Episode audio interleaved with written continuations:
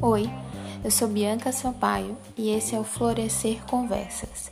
O tema de hoje é o fim do ensino médio e as perspectivas para o futuro. Para conversar comigo, hoje eu trouxe João Pedro e Isla Moreira.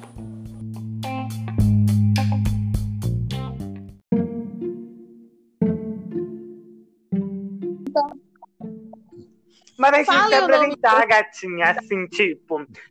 Oi, gente. Não, oi, gente triste, Meu né? Deus, até a Calma, entonação muda, gente. Não, não, não ensaiei pra isso, não. É, tem que ser natural, é porque eu conheço vocês há 30 anos, né? Então, meu nome é João Pedro e eu sou amigo de Bianca. Eu não vou dizer há quanto tempo, porque isso pode ficar para posteridade e aí fazerem os cálculos lá na frente, bater, falar minha idade, não quero. Então, a gente omite essa parte. E a gente se conheceu no colégio, né? A gente se conheceu no colégio. Eu lembro até hoje o exato momento de como foi, o que nos falamos, o, o teor da conversa. E a gente ficou assim, tipo, parente. E com Isla foi igual, mas eu conheci primeiro Bianca, não foi? Foi. Acho que foi primeiro. Foi, eu e falei- foi mais tempo. É, não, Isla ficava me encarando como se eu fosse um doido. E aí, Bianca, quando a gente se falou primeiro. E aí depois eu falei com Isla. Foi assim, eu lembro. Foi, foi uma. Foi bem natural. Agora a Isla, se apresente novo no- na sua, sua naturalidade. Agora a Isla. Eu sou Isla, conheço Bianca, assim, há mais tempo do que eu gostaria. Mas Que horror! É, É porque que é nos parente, vocês dois são parentes. É quase da família. Mas nos aproximamos ao quê? Há uns seis anos. Ficamos mais fortes. Isla não fala, Isla não fala data. Lembra o que Ah, o João falou?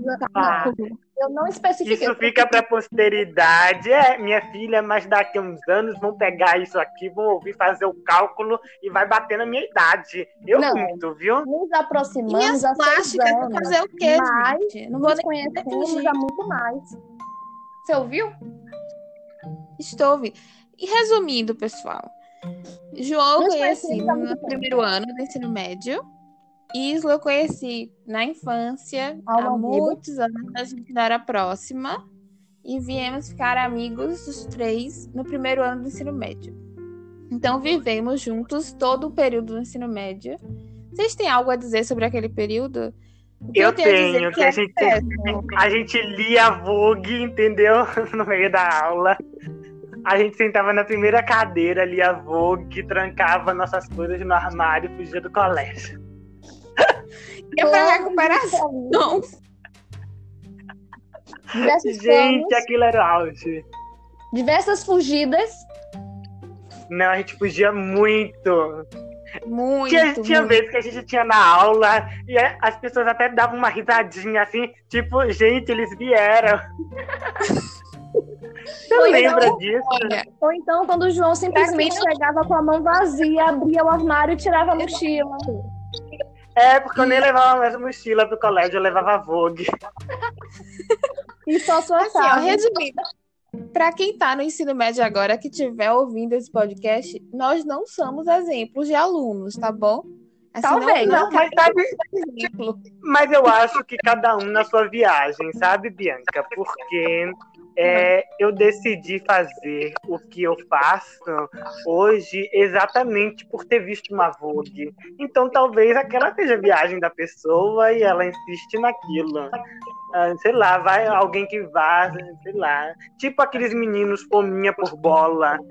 Dali sai um jogador de futebol. Sei lá, sabe? Cada um na sua. Eu não julgo Cada um na sua nada. viagem. Porque muitas É, das cada- vezes as nossas fugidas virava uma criatividade imensa, virava um projeto, virava uma gincana e, tá, e a gente ganhava no final. Ou seja, a criatividade está aí falando em primeiro lugar. É. A gente pode nos tornar pessoas incríveis no futuro, por causa da criatividade da nossa fugida. Eu acho Então, exato. são necessários aqueles momentos para esse futuro agora. Sim. Eu não acho que dizer que é necessário pode. Quem, quem esteja no ensino médio agora e ouça a gente falar isso, pode soar um pouco, sei lá, sabe, meio banda voou. Mas eu acho que a estrutura do ensino está é, muito, ela é enfadonha e está muito desatualizada. Hoje em dia as pessoas são exigem mais processos criativos na hora de aprender. E a gente não, a gente tinha que ir lá, aquela coisa, a química, a física. E hoje em é dia eu sinto nas... né? Exato, e eu sinto nas novas crianças que não é mais assim que elas aprendem, elas aprendem de um outro jeito que talvez a gente já tivesse ali, né? Porque querendo ou não, a gente é, apesar da alma velha, nós somos frutos do futuro. Nós somos eu acho que você tocou num, num ponto bem importante que eu acho que para mim vem assim da nossa geração para futura aí que é aprender pela experiência, de, de hum, ver as coisas, de ter essa, esse contato com fora da escola, né? Aquele hum. lugar só ele não, não ensina mais como ensinava antigamente. E é como o Leandro Carnal disse que ele foi em algum lugar nos Estados Unidos e aí as crianças estavam sendo alfabetizadas em tablets. E aí uma professora do Brasil perguntou a um professor americano, mas como as crianças vão fazer quando elas não tiverem o tablet? E ele disse a ela, do mesmo jeito que a senhora faz quando não tem uma caneta. Então eu acho que as coisas mudam a gente fica nessa, mas não, como assim? Não pode, não deve, mas a vida muda o tempo todo. Exato. E é muito difícil para. Acho que já a nossa geração, a gente é novo, tá, pessoal? Mas assim, eu, a gente fala das gerações futuras aí, porque ainda tem muita coisa para vir. Mas e é uma geração. Tá tudo mudando rápido. Isso, que não. É muito inquietante, assim, é tudo muito rápido. Então, a, uhum. a, a, maneira como se ensina no Brasil, né, sendo bem específico, que foi onde a gente aprendeu. Porque o que a gente pode falar, nossa seara, né? Então, é, é tudo muito ali, muito engessado, tudo muito fechado. Não dá espaço para o aluno, para a criatividade, para exercer esse lado que hoje você tem, você falou muito bem Hoje conta muito, a gente tem um universo digital e virtual gigantesco. Acho que é o que mais se cresce a cada dia. E as crianças, elas já estão vindo, parece que com chips com embutidos. Tem muita facilidade com isso. É, sim, e hoje tem gente chipada. Eu mesmo já fui numa palestra em que a moça era chipada. Ela trabalhava com clientes no mundo inteiro e esses clientes tinham acesso às informações porque as informações estavam com ela. Então não tinha essa de conexão, disso, daquilo. Onde ela ia, a informação estava. Estava no chip, do tamanho de um grão de arroz. Uma coisa, sei lá, muito. É porque, querendo ou não, a gente tem o quê? 20 anos, 22, vai lá mas a gente pode falar porque a gente nasceu em outro século. Você já pensou, parou para pensar nisso? No século passado, as coisas eram assim. E agora a gente está vivendo outras coisas, de outras formas. E o ensino continua da mesma maneira. É muito surreal. Exato. Exato. As é pessoas são alfabetizadas do mesmo jeito, né? Isso. Eu não sei, não me recordo se foi em algum livro ou revista, algum artigo que eu estava lendo, e dizia que se alguém de algum século, assim, 16, 17, 18, coisa do tipo, assim, não me recordo exatamente qual, é, tivesse agora no presente, ele ia se, se chocar com tudo, menos com a maneira que se ensina nas escolas. Que é muito arcaico, é muito antigo. E é então, igual praticamente em todo lugar. Isso, não, não, não muda muito. Algumas escolas que conseguem né, estão trazendo novos ares aí de modernidade, mas ainda é muito tudo muito fechado. Então, assim, entretanto, foi, então foi meio que um alívio também ter saído. Para mim foi. Foi um respiro. Você, você tá tipo Larissa Manuela, né? Qual foi a melhor época no colégio para você? Ela disse no dia que eu saí. Exatamente. Foi. O dia que pegou o boletim e tinha lá aprovada. Mas Acabou. sabe o que eu acho também? Apesar da gente falar tudo isso, eu acho que é, a persona, a figura do professor, o material humano, ele é insubstituível e fundamental nesse processo de aprendizagem. Mas as pessoas falam, ah, a gente tem que modernizar, tem que é o sistema, não necessariamente a, a forma, a, não sei se é a forma, mas assim, eu acho que a figura do professor ainda é muito importante. Eu acho que a hum. técnica é que tem que ser renovada. Até porque a gente volta de novo. A gente quer experiência. A metodologia, né? É a metodologia que está fadada. Agora, Isso. O professor, eu acho que não. Eu acho que é uma figura muito importante porque gera o quê? A você se identifica com aquele outro ser humano. Seria muito estranho aprender com um, um robô. robô ensinando, por exemplo. Ou então só com uma Até tela a gente precisa também da emoção. Como você falou, é, e como você disse bem, é uma questão de experiência. Eu acho muito engrandecedor quando eu tenho aula com um professor que me conta as experiências dele acerca daquele assunto que ele está ensinando, ou daquela matéria. Mas. Né?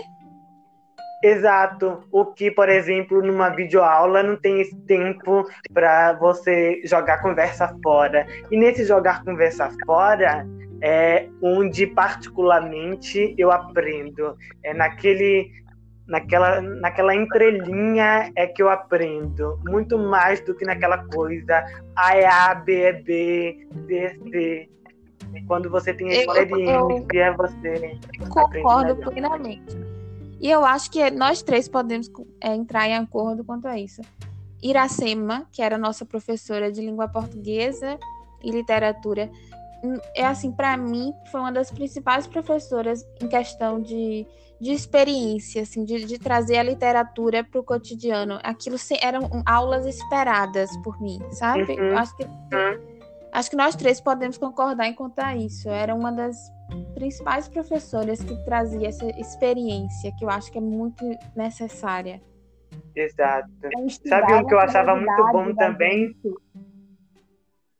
Esse Deco, lembra dele? Que ele falava, sei lá, de história da Grécia e aí mostrava fotos de viagem da Grécia. Eu achava sensacional. Então, às vezes, ele queria falar também sobre uma obra de arte, então ele mostrava a viagem dele para conhecer o museu tal. Então, tudo aquilo instiga, você quer saber mais da história, o que tem por trás, quais são as, os bastidores, digamos assim, daquele lugar que a gente nunca foi. Então, uhum. muito, muito importante. E eu sinto Mas... que. Diga. Pode falar. Não, fale. Não, eu ia dizer que eu sinto que as pessoas estão cada dia, cada vez mais e mais curiosas acerca daquilo que elas não conhecem. Nossa, um ponto muito legal. Prova disso é o crescimento da internet em relação aos influenciadores. As pessoas querem é. ver a vida do. É, o que eu acho meio estranho, mas aí é uma outra seara, é uma outra conversa, porque, né? A gente é um vai ter um podcast sobre isso, sobre digitais influências, sobre essa questão de internet. Mas voltando ao nosso tema principal, foi meio que uma deu uma liberdade assim também, assim que a gente saiu. Vocês acham também que deu? Ai, finalmente acabou uma uma etapa. Deu uma liberdade, mas quando a ficha caiu, que acabou aquela rotina de todo dia ir para escola, estudar, fazer prova, voltar, passar, caiu, você ficou assim, sim, e agora? Para onde eu vou? O que é que eu vou fazer? Como é que eu faço? Cadê todo mundo? Cadê tudo aquilo? Você teve essa sensação também, João, que nem Isla, de que e agora eu faço o quê? Sabe que eu não lembro, mas você vai me lembrar. É, a gente não saiu e foi direto por cima? Foi. Exatamente o que aconteceu. É eu isso, eu não foi... sei. A gente foi e não tive essa sensação de não. Porque foi muito rápido, né? Só trocou um foi. espaço pelo pelo outro, mas bate aquela coisa da novidade, da responsabilidade de, ai, agora eu vou ter que pensar efetivamente no futuro. Isso. Agora, não tem mais por onde correr, né? Tipo, acabou ali. E agora o que eu tenho é, esses anos ali de estudo porque eu preciso de uma carreira. Eu não sei se para vocês, mas para mim foi exatamente esse o ponto mais crucial, assim, de agora eu preciso de fato criar uma, uma carreira, eu preciso começar a trabalhar, eu preciso ganhar dinheiro. Então, para mim começou a vir todos esses questionamentos, muito acelerados até, porque afinal de contas, quando a gente saiu, a gente tinha 17 anos, né? A gente ia fazer 18. Então era muito, muito no início ainda de tudo. E esse período do cursinho, assim, logo que acabou, eu e o João a gente fez o cursinho. O que foi uma. Pra mim, não foi uma experiência muito boa. Diga-se de passagem. Isla deu uma pausa, não foi, Isla? Você decidiu eu me esperar um pouco sabático, talvez mais do que um ano, mas me dei esse período sabático para pensar, para me organizar para saber o que realmente eu queria. Mas vocês sentiram essa cobrança, sem ser só a cobrança externa, assim, de, da família, de outras pessoas, mas vocês sentiram essa cobrança, assim, de agora eu preciso escolher uma carreira, eu preciso ganhar dinheiro, eu preciso trabalhar, então eu tenho que começar a pensar nisso agora, assim. Vocês sentiram isso também? Sim. Não tanto externa, mas sobre mim mesmo, eu por mim mesmo. Eu preciso agora dar um jeito em começar alguma coisa, não posso ficar parada. Todo mundo está começando alguma coisa, todo mundo que terminou está começando, eu preciso começar algo também, eu preciso dar um, um rumo. Pensei. E João também? Eu não, sabe? Que agora vai a dica do tio João, porque é a única dica que eu posso dar. Eu fazia terapia na época. Então já eram questões que eu vinha trabalhando em cima daquilo. Uhum. Não, não tive aquele. Exato, as pessoas esperam sair, aí tem a crise para procurar uma ajuda. Eu já procurei antes, fiz pré-datado, já fui ali trabalhando, então quando aconteceu, eu não fiquei muito, não, me cobrando. Aliás, eu não gosto nem de me cobrar muito. Eu falo, eu te perdoo, eu te perdoo, eu te perdoo. Porque a gente, para perdoar, tem que se perdoar, né? Então eu vejo que eu me esforço em fazer aquilo, então eu me perdoo. Se não der certo, tudo bem. Você tenta de novo, de novo, de novo. Eu acho muito ruim quando as pessoas se cobram tanto ao ponto de desistir de fazer aquilo. Eu acho que é um ponto isso. Eu vejo muita gente que nadou, nadou, nadou e morreu na praia porque sem fôlego desiste. Mas a gente tem que insistir, insistir naquilo. Uma hora vai. Mas ao mesmo Não, tempo que eu me cobrava, eu entendia que era tranquilo o que estava acontecendo. Era um momento, era um, uma fase que eu estava passando e que eu iria passar. É, é uma fase, né? Porque a outra fase é mais difícil do que essa, e a próxima é mais difícil do que a que você tá, mas a gente tem que enfrentar, né? É, o Caetano diz, o Caetano Veloso diz assim: coragem grande é poder dizer sim. E realmente, você dizer sim para as propostas que a vida lhe dá é uma coisa muito corajosa. Mas como eu acredito que coragem atrai sorte, você vai lá e se joga, né? É aquela venda que você põe e vive. A gente vive aqui e se não for para errar, não tem nem por que viver. Se for para fazer todo dia, tudo sempre igual. Uhum. A gente precisa errar, porque é errando que a gente aprende, errando que a gente experimenta. Experimentando é que a gente sai do lugar comum.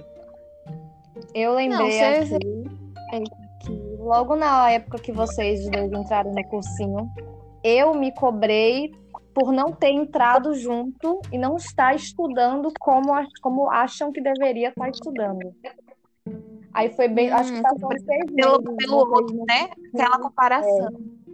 Acho que passou em seis meses ah, você não curtiu, aí começou os questionamentos de Bianca se era realmente isso que ela queria. Aí eu fiquei na minha mente, não, tá tranquilo, tudo bem, vai dar certo, você tá bem, vai dar tudo certo, ela também tá bem, e estamos aqui. Mas eu assim, me pra mim,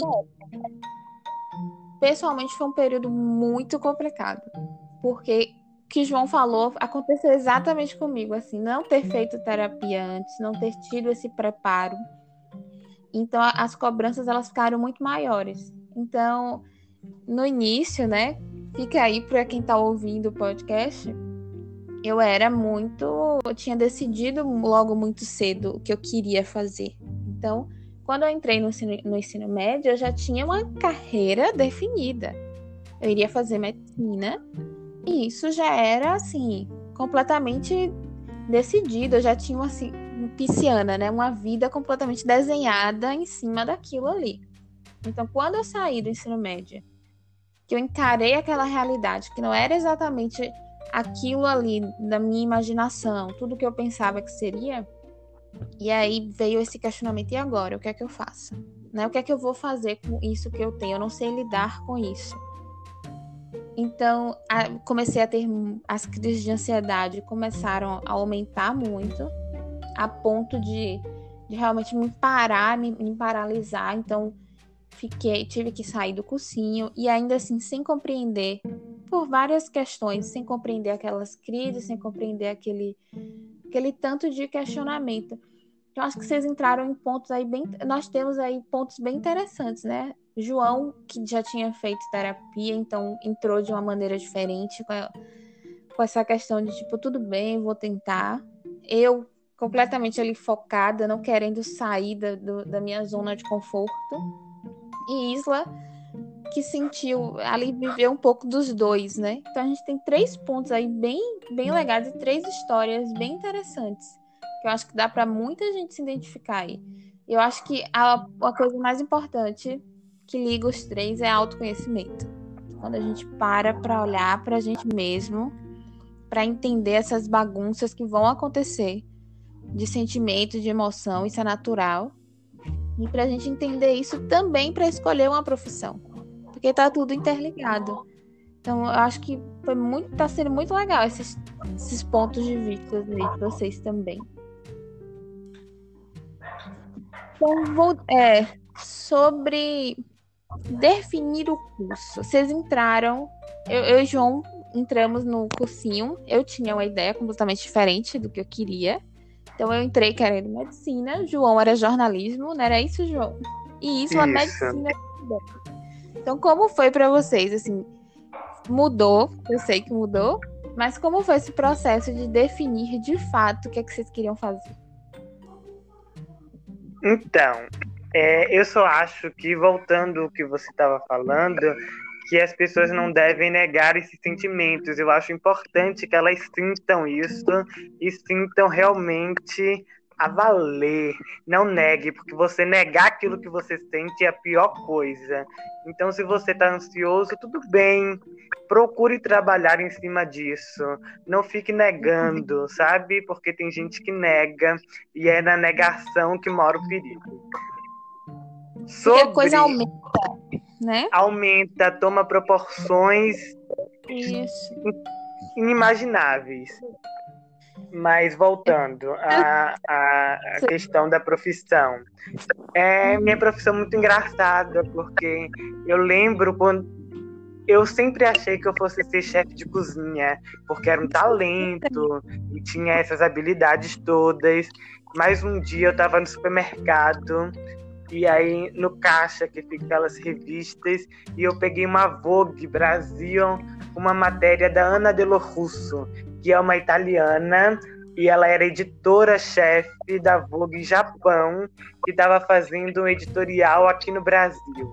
Quando eu vi aquelas imagens, aquela, aquela fotografia, aquela produção, eu digo, é isso aqui que eu quero fazer. E eu já tinha, eu sou um esteta, então eu gosto de coisas bonitas e sempre tive um olhar para isso. Aí eu pensei, então vou fazer jornalismo exatamente para me dedicar a isso, porque ela era jornalista e papapá, papapá. Quando eu entrei no curso, eu disse não, mas que a coisa mudou muito, né? As coisas como eram não são mais como são as coisas mudaram e não era aquilo que eu queria. E aí eu assisti a aula na turma de publicidade e eu via que lá o texto e a imagem tinham a mesma importância. No jornalismo, o povo era o texto, texto, texto e a imagem ficava de lado. E eu me permiti, eu não pensei nem por um segundo, ai não, que vão pensar, vou trocar de curso. Não, eu cheguei lá na secretaria e digo, eu quero mudar. Um ano depois. E mudei. E fui fazer aquilo porque era o que eu acreditava. Eu acho que isso vai muito de uma personalidade minha que não abro concessão. Se eu tô naquilo ali é porque eu quero estar ali. Eu não negocio com ninguém. Então, não sinto como muitas pessoas eu sei que sentem essa pressão externa da família, dos amigos, porque eu não tem negócio comigo. Se eu não quiser, não tem negócio. Eu acredito em tudo aquilo que eu. Né? O quê? O seu sonho não tem preço. Não, não, você não, não, é não faz inegociável. Negócio.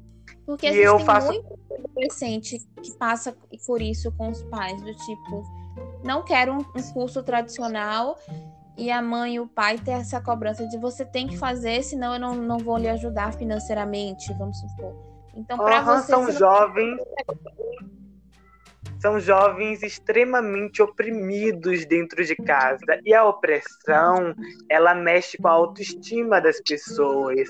E uma pessoa sem autoestima, ela acaba que vacilando na hora de sonhar.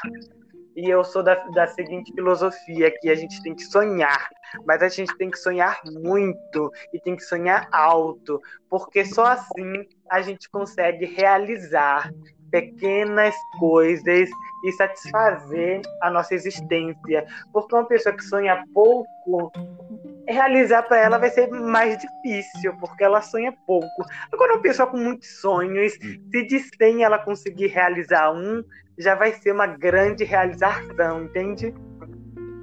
Sim. E eu acho que você trouxe aí um ponto bem legal, que em muitas conversas minhas com a minha terapeuta, ela pontua muito assim sobre o sonhar. Que o sonhar sem ação, ele também não, não, não vai gerar, né? É, não, a gente uhum. nunca é para construir aquele sonho. E eu acho que você fez isso muito bem quando você sempre trouxe essa ação de eu decido fazer esse curso, então entrei no curso, não é exatamente isso que eu quero e eu mudo. Então seu sonho sempre está muito ligado à ação para que aquilo se realize e construa aquilo de fato. E isso é um ponto bem importante, porque o sonho sem ação ele gera o fracasso. No fracasso no sentido não de que eu não vou realizar aquilo, mas de que a gente sente que eu não, eu não consigo realizar aquilo. Vocês conseguem entender o que quero dizer? Uhum. Consigo. Sim, sim. E concordo muito. Então, eu acho que, que isso, para mim, tá bem claro. Assim, como para você foi, foi bem linear essa, essa construção. Assim, esse construir até pessoal seu mesmo. Que para que é, pra mim é bem fácil de enxergar, porque o meu foi bem ao contrário. Então, é muito, muito legal mesmo. E Parabéns pela sua firmeza de acreditar nos seus próprios sonhos. Isso é muito importante.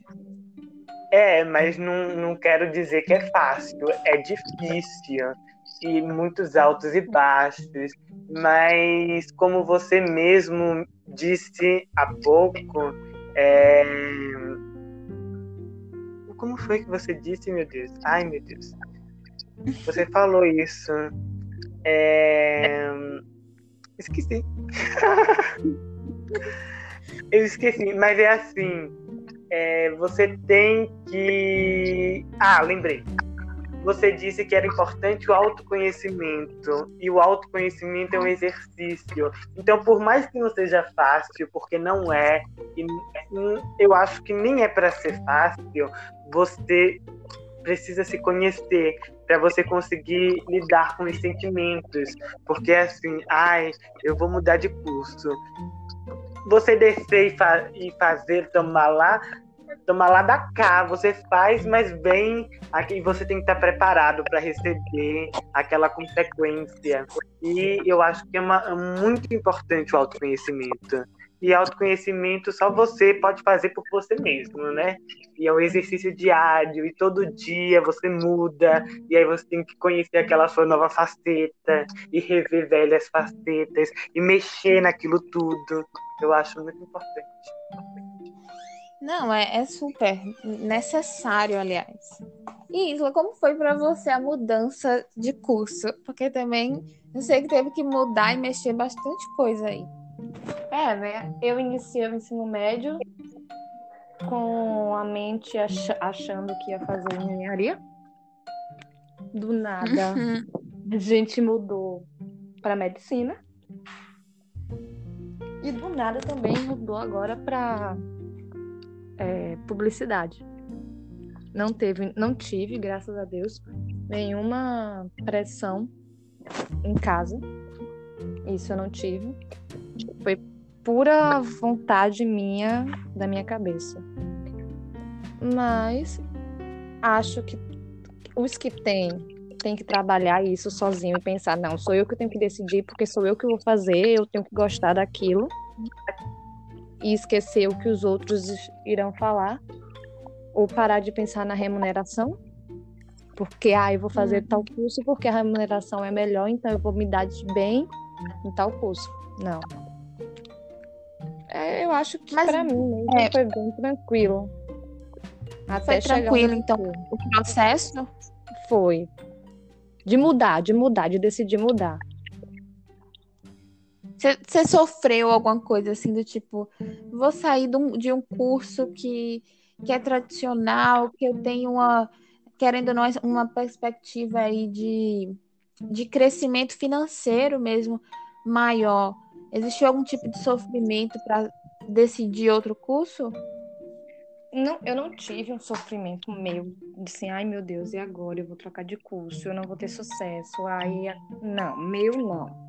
Eu tive um processo de parar, pensar, decidir, não, não vou fazer isso Vamos parar, vamos decidir, vamos botar a cabeça no lugar e ver o que mais me encaixa, o que mais me agrada.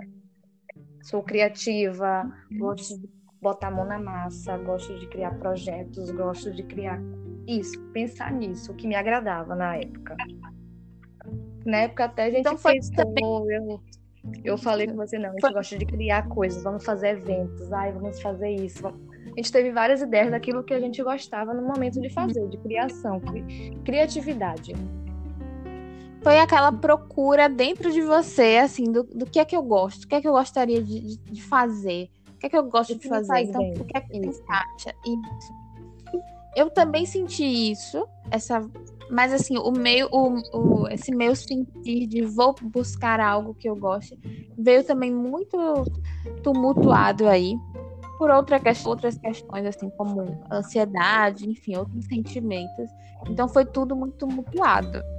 Então, para mim, foi assim: como é que eu vou largar uma, uma carreira que eu decidi muito nova? Então, eu decidi por medicina quando eu tinha 13 anos. E foi aquela paixão à primeira vista, sabe? De, de ver livros sobre corpo humano e, querer estudar sobre aquilo, um certo fascínio mesmo. E como boa pisciana, criei né, aquele, aquele mundo ali imaginário já. Então, me decidi a mudar de curso foi bem complicado. Fiz listinhas. Eu acho que vai até uma boa dica, tá? Fiz várias listas do que eu, o que é que eu gosto de fazer. O que é que me, me enche de vida, sabe? Aquele você se enche daquilo.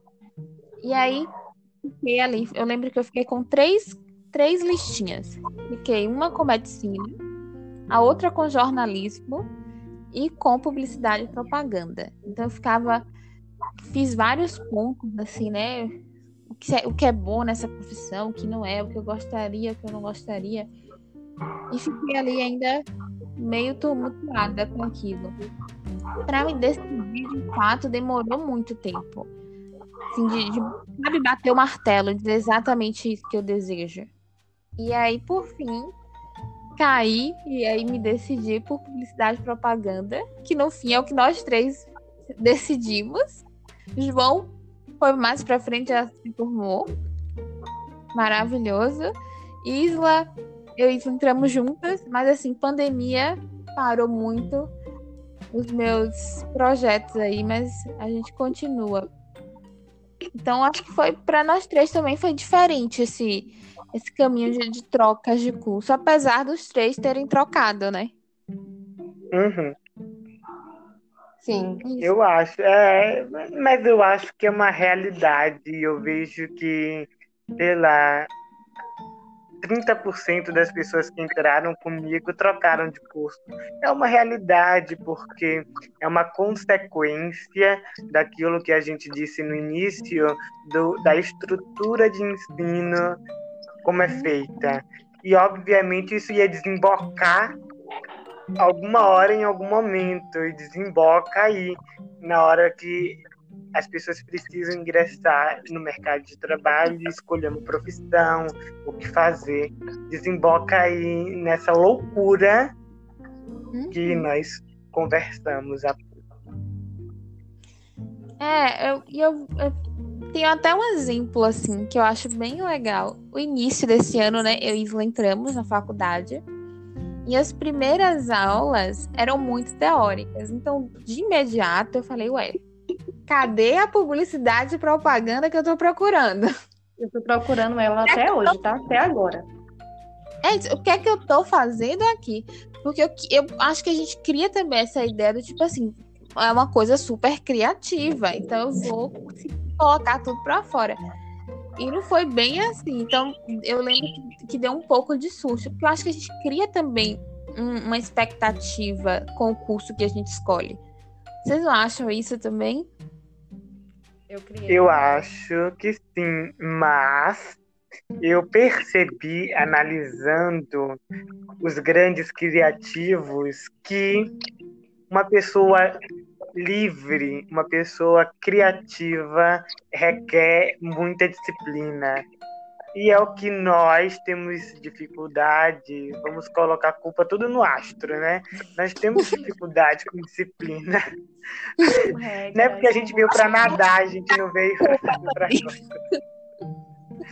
Vamos usar esse recurso astrológico. Entendi. Mas realmente, realmente quanto mais criativa e quanto mais livre a pessoa é, e livre eu falo assim, a pessoa faz o que ela quer, mais disciplina ela exige, porque, por exemplo, vamos, vamos imaginar uma mãe de família que seja livre, ela tem responsabilidades com, com, com os filhos dela, então ela tem que ser livre, mas com muita disciplina porque ela não pode, ela tem um projeto grande de vida que é criar uma criança.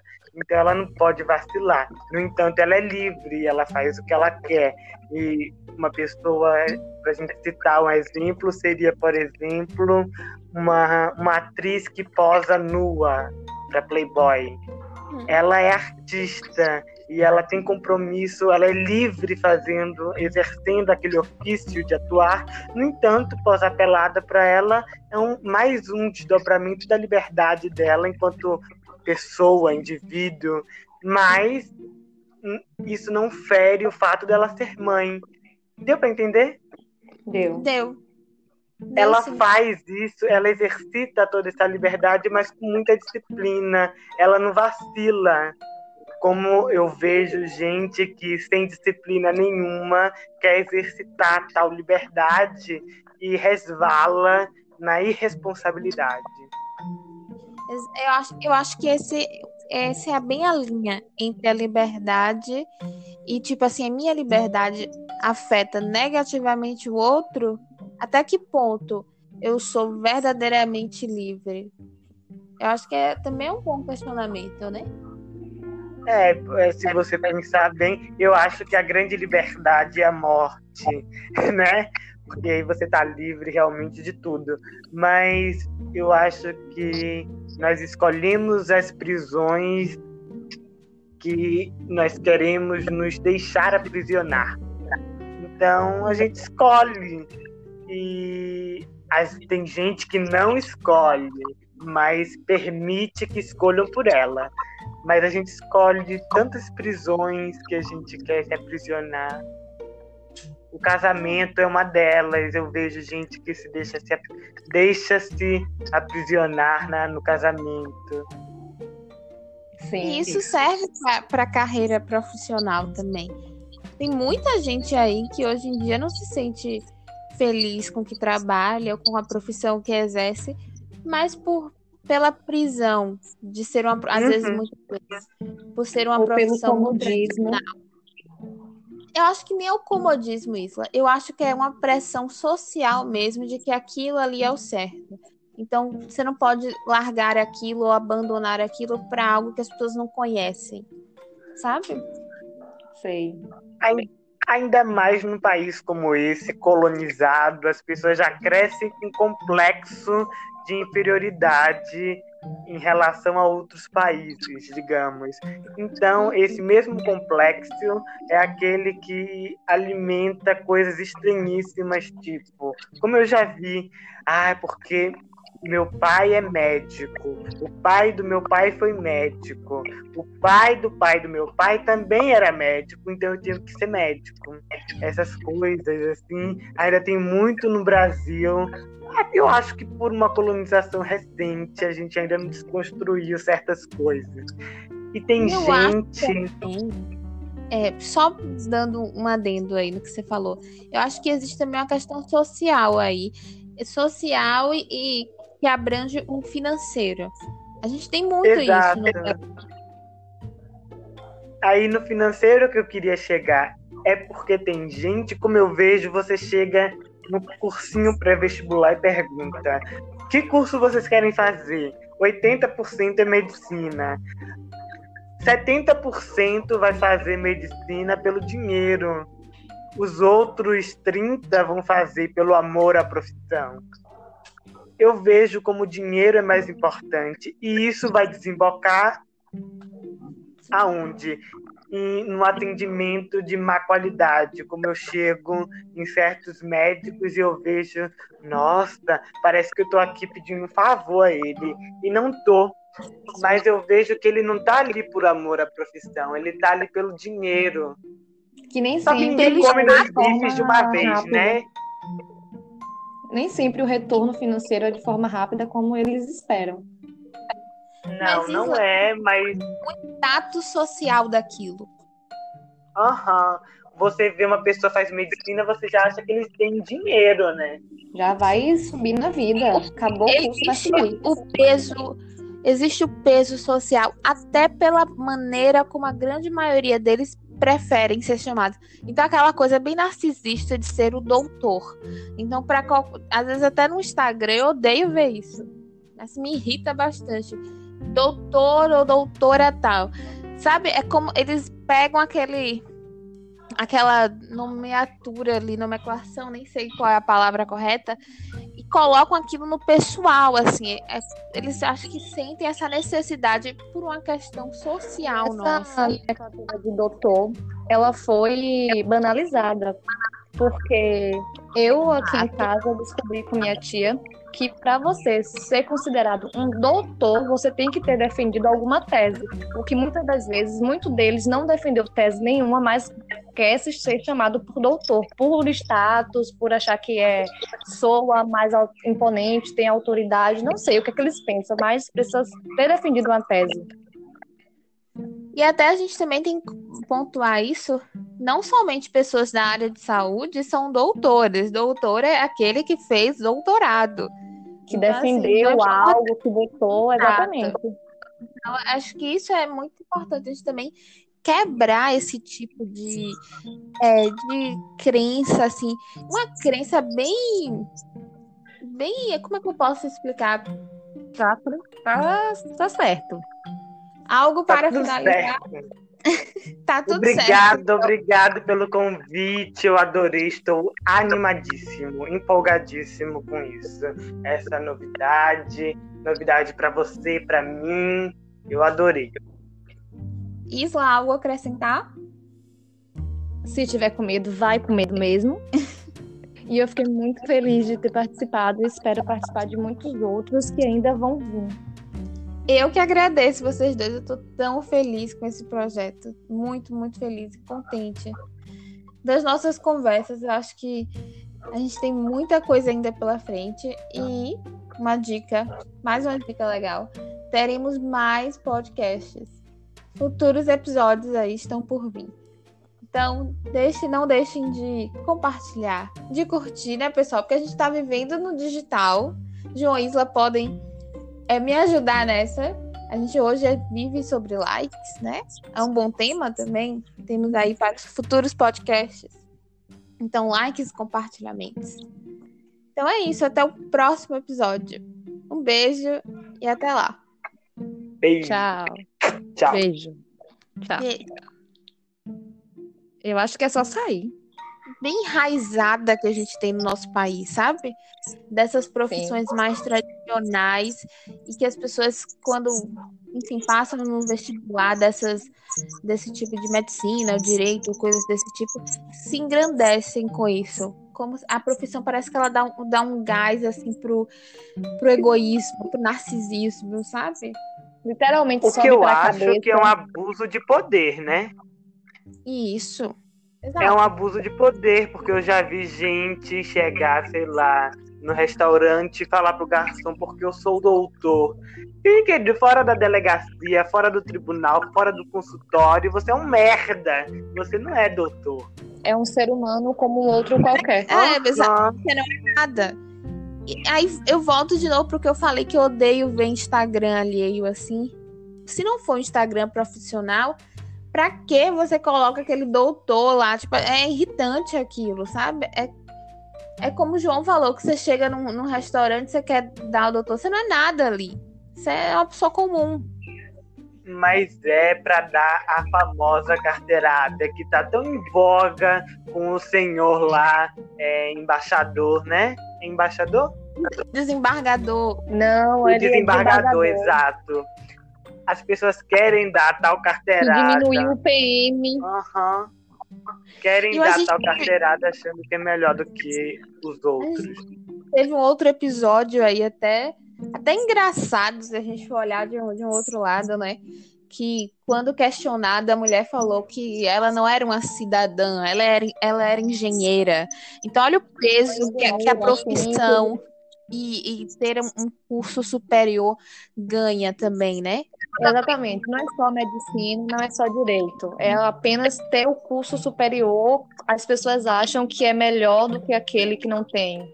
E pode pisar naquele outro. Eu, hein, só queria ter uma cela especial em caso de prisão, só isso. Mas eu acho que também não adianta a gente culpar o sistema excluindo nossa responsabilidade, porque nós também, enquanto cidadãos, fazemos parte do sistema e nós temos a responsabilidade de acabar com isso. Isso. A, a gente gente- também é, gen- é- somos corresponsáveis, né, por tudo que acontece também. Eu acho que nós, não só, às vezes a gente tem uma responsabilidade direta, mas eu entendo super que um, um pai de família que trabalha como garçom no restaurante não vai dizer lera um cidadão poder, dito, né, poderoso como esse. Ou o guarda de trânsito, ou qualquer outra pessoa que esteja exercendo seu, seu ofício. Até porque se ele fizesse isso, os superiores a ele achariam ruim. Então a gente tem que desconstruir isso em todo mundo para que essas pessoas tenham apoio a falar ah, muito muito errado isso que fulano fez, mas se Cicrano tivesse reagido, o fulano que disse que é errado não estaria dando apoio a ele. É. Porque entre a hierarquia, É, hierarquia é uma merda, né? Eu acho. A, a gente, aliás, eu acho que tem uma gera, a nova geração aí, a nossa principalmente, vem desconstruindo um pouco isso sobre chefe e líder. Acho que vocês já Uhum. devem ter visto em algum lugar ouvir falar sobre isso. É uma coisa bem, bem bacana também, né? O que é ser chefe e o que é ser líder. É uma coisa mais horizontal, né? Isso, a gente. Um líder, ele, ele aproxima, ele instiga, né? Muitas vezes pelo exemplo. Então, é, tem coisas bacanas também aí que a gente consegue tirar dessa. Desse... Ali, é, aliás, a nossa geração vem mudando bastante conceitos aí. São É. demorados. Quebrando padrões, quebrando regras, imposições. Mas Prova a de- natureza não dá saltos, né? De modo que são coisas que vão demorar ainda para se estabelecerem normais, porque até por uma questão de tem gente que tá tão formatado naquele formato antigo que ela não consegue trabalhar se ela não tiver alguém mandando nela. Porque Tem. aquilo foi uma construção. Uhum. Então, Às vezes até da, da própria da questão da escola também. Essa coisa nossa da, Uhum. da regra ali muito, sabe, você tem que se comportar dessa maneira e fazer de- determinado horário. Então a gente sempre foi muito com regras, né? A gente é criado assim. Nessa questão Porque eu de- acho que são importantes. Eu, eu até sou É, uma pessoa bastante disciplinadora.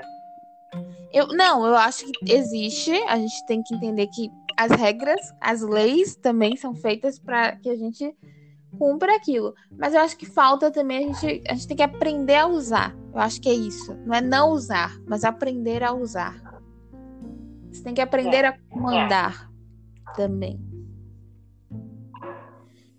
Mas enfim, foi- foi- o assunto rendeu. Eu achei que não seria tanto. Mas eu acho que a dica, acho que a gente caminhou bem sobre tudo isso. A dica principal é autoconhecimento. Se perceber naquele momento. Se permita. Isso.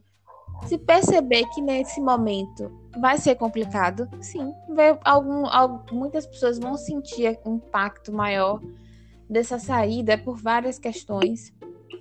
Mas que, que é o natural. Então, assim, não se assustem caso isso aconteça. Tipo, tá, tá dentro do script, tá normal, vocês estão bem. E a outra dica que o João deu, que eu- já tinha anotado ela, porque eu acho que é essencial. Não só para esse assunto específico, mas para todos os outros. Eu acho que eu daria essa dica para todo mundo. Façam terapia. É essencial, façam terapia. Acho que é. Pode já finalizar com isso aí. Acho que se vocês concordam comigo também, que esse é o, é o ponto mais crucial. Eu acrescentaria disciplina e sonho. E coragem. Muita Coragem. coragem. Coragem. Aceitar o momento. Uhum. Aprendi isso com Bianca e suas idas à terapia e adicionei à minha vida. Aceitar o momento, respeitar a emoção. Respeitar Exato. a emoção é muito importante, mas eu acho coragem fundamental. Viver é uma questão de coragem e coragem definitivamente atrai sorte. E ação. Acho que eu vou acrescentar isso também. Porque na minha vida acho que funcionou muito. Prova disso é esse podcast que vocês estão ouvindo agora. É ação. Veio, é uma construção desse meu eu, de muito mais confiante, depois de um longo processo de terapia. E ação. Ação realiza os sonhos. Não só sonhar, mas a gente tem que pôr ação nos nossos sonhos também. Então, acho que para finalizar, com todos esses essas dicas e sugestões, eu espero que o processo de vocês, das pessoas que estão nos ouvindo, seja tranquilo, dentro do que se pode esperar, que a gente está vivendo uma pandemia. Então, esse processo aí de, de fim do ensino médio está sendo um pouco complicado esse ano, e a gente entende e é natural, né? É compreensível se existirem alguns tipos de medos e enfim. Mas peguem essas dicas, eu espero que sirva para vocês e que ajudem vocês nesse processo. É isso, né, pessoal? E se não estiver sendo tranquilo, também tá tudo normal, tá tudo bem. E